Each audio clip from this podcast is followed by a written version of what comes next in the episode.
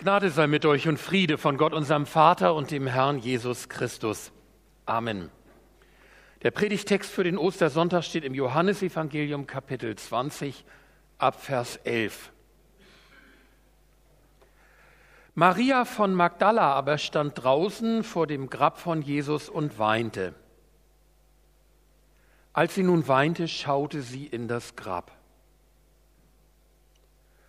und sieht zwei Engel in weißen Gewändern sitzen, einen zu Häupten und den anderen zu den Füßen, wo sie den Leichnam Jesu hingelegt hatten. Und die sprachen zu ihr, Frau, was weinst du? Sie spricht zu ihnen, Sie haben meinen Herrn weggenommen, und ich weiß nicht, wo Sie ihn hingelegt haben. Und als sie das sagte, wandte sie sich um und sieht Jesus stehen und weiß nicht, dass es Jesus ist. Spricht Jesus zu ihr, Frau, was weinst du? Wen suchst du? Sie meint, es sei der Gärtner und spricht zu ihm, Herr, hast du ihn weggetragen, so sage mir, wo du ihn hingelegt hast, dann will ich ihn holen. Spricht Jesus zu ihr, Maria. Da wandte sie sich um und spricht zu ihm auf Hebräisch Rabuni, das heißt Meister spricht Jesus zu ihr, rühre mich nicht an, denn ich bin noch nicht aufgefahren zum Vater. Geh aber hin zu meinen Brüdern und sage ihnen, ich fahre auf zu meinem Vater und zu eurem Vater, zu meinem Gott und zu eurem Gott. Maria von Magdala geht und verkündigt den Jüngern, ich habe den Herrn gesehen, und das hat er zu mir gesagt.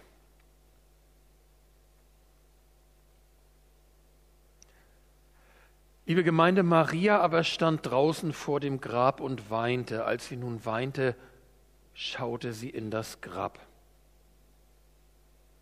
Auch in diesen Tagen um Ostern habe ich mit Trauerfällen zu tun. Da sind die Begegnungen mit den Angehörigen. Sie stehen noch ganz unter dem Eindruck der letzten Zeit. Kam der Abschied plötzlich oder waren sie vorbereitet? Hatte ihr Angehöriger einen sanften oder schmerzvollen Tod? Konnten sie sich in guter Weise verabschieden? Erinnerungen von früher werden wach und werden immer wieder erzählt. So war er, das war typisch. Auch die Frage des Grabes und der Bestattung spielt eine Rolle. Das Grab wird der Ort sein, an dem die Trauer ihren Bezugspunkt hat, an den sich Angehörige zurückziehen können, um zu erinnern, um ihre Liebe zum Ausdruck zu bringen, um innere Gespräche zu führen, was auch immer. Wir wissen heute, es stimmt nicht ganz, dass Trauer in bestimmten Regeln und Phasen abzulaufen hat. Jede Trauer ist so einmalig wie die Menschen und die Beziehungen, die sie zueinander hatten.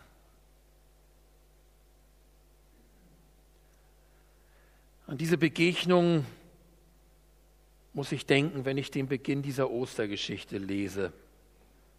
Am Grab stehen, weinen, auf das Grab schauen, es besuchen oder gar noch in das offene Grab schauen.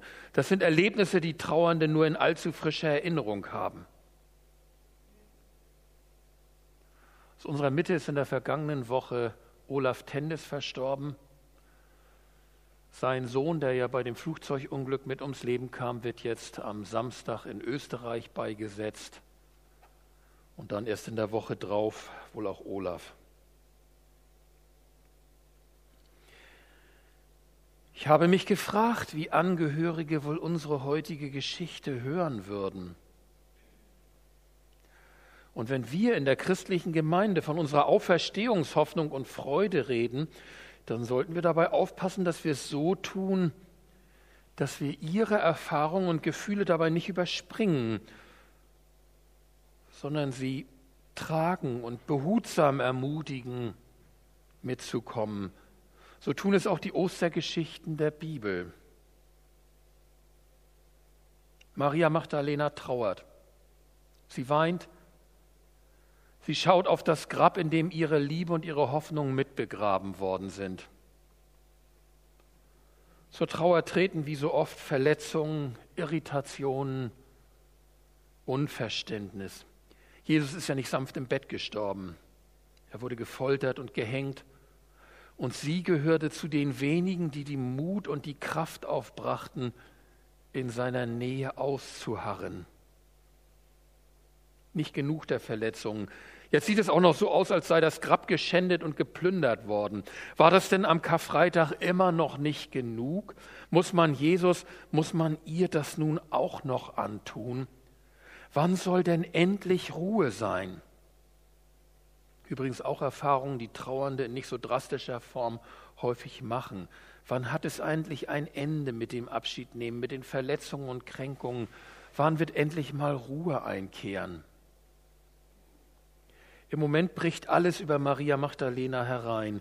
Sie blickt in das Grab wie in ein schwarzes Loch. Sie sieht nur noch Tod und Verletzungen. Als sie nun weinte, schaute sie in das Grab und sieht zwei Engel in weißen Gewändern sitzen, einen zu Häupten und den anderen zu den Füßen, wo sie den Leichnam Jesu hingelegt hatten. Und die sprachen zu ihr, Frau, was weinst du? Manchmal erzählen die Betroffenen, dass sie ihre dunkelsten Stunden nur deshalb durchgestanden hätten, weil da im rechten Moment Boten Gottes gewesen seien, die sie aber erst viel später als solche erkannt hätten. Hier handelt es sich also wahrhaftig um Engel Gottes.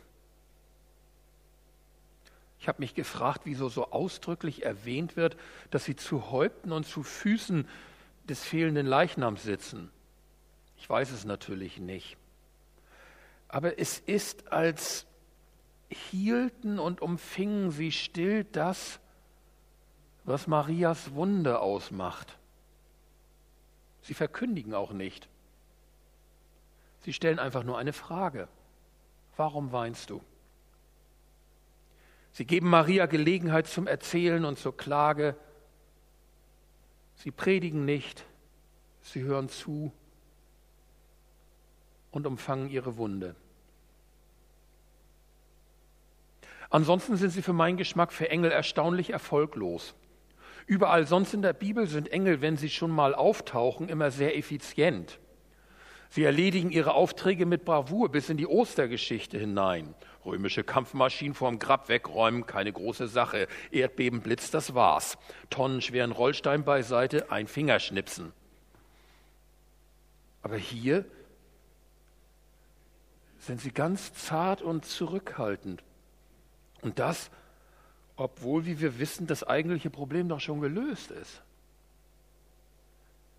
Jesus wird übrigens mit den Emmaus-Jüngern genauso umgehen. Erst wird geklagt und zugehört, ganz viele Schritte lang, einen langen Weg lang.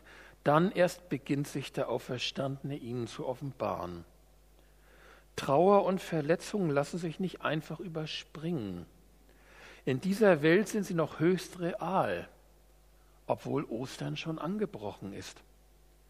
Beerdigungen sind auch für Christen keine Jubelfeiern.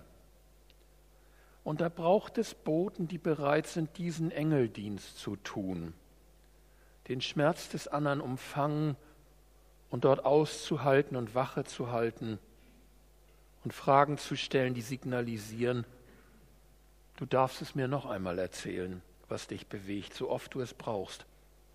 Ich halte mit dir aus. Vordergründig macht das erfolglos wirken. Und doch bewirkt es bei Maria die erste Wendung. Und als sie das sagte, wandte sie sich um, vom Grab weg und sieht Jesus stehen, weiß aber nicht, dass es Jesus ist. Ohne dass sie es selbst merkt, richtet sie sich auf Jesus aus, der bereits da ist spricht Jesus zu ihr, Frau, was weinst du? Wen suchst du? Sie meint, es sei der Gärtner und spricht zu ihm, hast du ihn weggetragen, so sage mir, wo du ihn hingelegt hast, dann will ich ihn holen. Auch Jesus stellt zunächst die gleiche Frage wie die Engel, spitzt sie nur weiter zu. Noch einmal kann Maria erzählen, was sie bewegt, was sie betrauert. Das ist wichtig, das ist seelsorglich. Aber es ist nicht die Antwort, die sie braucht. Unsere Trauer ist eine notwendige und auch heilsame Reaktion auf den Tod. Aber sie kann uns keine tragfähigen Antworten geben. Die entscheidende Wende kommt diesmal ganz von außen. Spricht Jesus zu ihr, Maria. Da wandte sie sich um und spricht zu ihm auf Hebräisch Rabuni, das heißt Meister. Sprich nur ein Wort, so wird meine Seele gesund. Auferstehungsfreude tritt in allen Ostergeschichten da ein, wo der Auferstandene selbst auf den Plan tritt und seine Jünger anspricht. Maria, das ist die Stimme des guten Hirtens, der seine Schafe beim Namen ruft, und sie erkennen seine Stimme und folgen ihm. Maria, das ist letztlich das Schöpferwort, das auch mich aus dem Tod herausruft ins Leben. Darum glaubten die Jünger an den Auferstandenen, weil auch in ihrem Leben etwas Neues anbrach. Darum glauben wir heute noch an den Auferstandenen, weil auch wir seine Schöpfermacht in unserem Leben erfahren. Maria, das ist ja mein Name. Das ist der Ruf an mich in eine Beziehung. Als die andere Maria aus Bethanien dachte, Jesus wollte mit ihr über Auferstehung diskutieren, sagte sie, sie glaube wohl, dass es eine Auferstehung gebe, irgendwann einmal. Aber Jesus entgegnete ihr, ich bin die Auferstehung in Person. Wer mir vertraut, wer in die Beziehung zu mir tritt und darin bleibt, der wird leben. Und hier setzt er sich zu mir in Beziehung, ruft meinen Namen, spricht mich unverwechselbar bei meinem Namen an. Das ist etwas, das wir nicht machen können, auch in der Seelsorge nicht. Wir können es nur bezeugen wenn die rechte Zeit dafür da ist. Auch die Engel können es nicht machen, auch sie können gewissermaßen nur den Platz dafür bereiten und frei halten. Jesus selbst muss es tun und er tut es. Als der Lebendige spricht er mich bei meinem Namen an und spricht dadurch sich selbst mir zu. Wo er das tut, ist die Macht der Finsternis und des Todes gebrochen auch in meinem Leben. Da wandte sie sich um. Da ist wieder eine Wende. Spricht Jesus zu ihr, rühre mich nicht an, denn ich bin noch nicht aufgefahren zum Vater. Die Vorstellung ist wohl, dass Maria Jesus irgendwie umarmen oder vielleicht eher zu Füßen fallen und ihn umfassen will. Aber warum darf sie das nicht? Bisher scheint sie es ja auch gedurft zu haben. Die Jünger werden an Ostern ausdrücklich aufgefordert, Jesus zu berühren. In der Tat rätseln auch die Ausleger über den genauen Sinn dessen, was Jesus hier tut und sagt. Aber so viel scheint deutlich zu sein. Dieses Rühre mich nicht an hat auch den Nebenklang von Halte mich nicht fest. Das ist es ja, was Trauernde sich wünschen dass alles wieder würde wie früher, vor dem Verlust. Wenn Jesus wirklich wieder da ist und lebt, dann wird ja wieder alles gut, weil alles wieder wird wie gehabt. Aber so ist es eben nicht. Denn Jesus ist an Ostern nicht zurück auferstanden in sein altes Leben. Dann wäre der Tod ja nur aufgeschoben. Vielleicht auf zehn, vielleicht auf zwanzig, vielleicht auf satte 50 Jahre viel gemeinsame Zeit. Aber er wäre nicht überwunden. Jesus ist an Ostern aber nicht zurückgekommen, er ist kein Wiedergänger. Jesus ist uns vorausgegangen in das neue Leben. Er ist hinaufgegangen zum Vater, so wie man am Passafest hinaufging nach Jerusalem, so wie der Priester hinaufgeht in den Tempel. So ist symbolisch gesprochen Jesus hinaufgegangen in das himmlische Heiligtum zu seinem Vater, um dort jetzt wieder hohe Priester für uns einzustehen. Und dann vollzieht sich in der Begegnung mit dem Auferstandenen noch einmal eine Umwendung bei Maria. Von Jesus her zu den Jüngern, zu den Brüdern und Schwestern Jesu. Geh aber hin zu meinen Brüdern und sage ihnen, ich fahre auf zu meinem Vater und zu eurem Vater, zu meinem Gott und zu eurem Gott. In Marias Trauer und Klage ist die Begegnung mit dem Auferstandenen hineingetreten. Und diese Begegnung soll sie nun auch den anderen bezeugen. Nämlich denen, die noch vom Tod umfangen und bedrückt sind. Und Jesus wird dann auch ihnen begegnen und sich ihnen zusprechen. Und sie bereitet das vor so wie es die Engel gewissermaßen bei ihr vorbereitet haben. Und auch für seine Jünger gilt, das Neue, das Gott schafft, ist nicht einfach die Wiederbringung des Alten, das vergangen ist. Auch die Jünger werden Jesus nicht einfach bei sich halten können. Trotzdem ist das Neue viel mehr und viel verheißungsvoller als das Alte. Es ist eine ganz neue Beziehung zu Jesus. Zum ersten Mal im Johannesevangelium nennt er sie seine Brüder. Und zum ersten Mal wird daraus aus seinem Vater und Gott auch ihr Vater und Gott. Hier zeigt es sich, dass der trennende und verhüllende Vorhang im Tempel an Karfreitag wirklich zerrissen ist. Und Jesus ist mir vorausgegangen zu seinem Vater. Und das neue Leben von Ostern her besteht wesentlich darin, dass auch wir wieder Zugang haben zu Gott, unserem Vater in Jesus. Die tödliche Trennung ist aufgehoben. Der Weg zum Leben ist frei.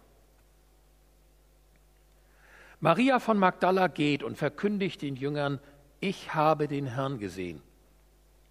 Und das hat er zu mir gesagt. Maria erfüllt ihren Verkündigungsauftrag. Übrigens, sage doch niemand, Frauen dürften in der Gemeinde nicht verkündigen und sollten schweigen. Die ersten Verkündiger, die der Auferstandene höchstpersönlich dazu berufen hatte, waren Frauen. Und auch ihre Botschaft ist bis heute fundamental. Und sie hat zwei Elemente. Erstens, ich habe den Herrn, den Auferstandenen, gesehen. Wir haben ihn zwar nicht so mit Augen gesehen, aber auch wir sind ihm begegnet.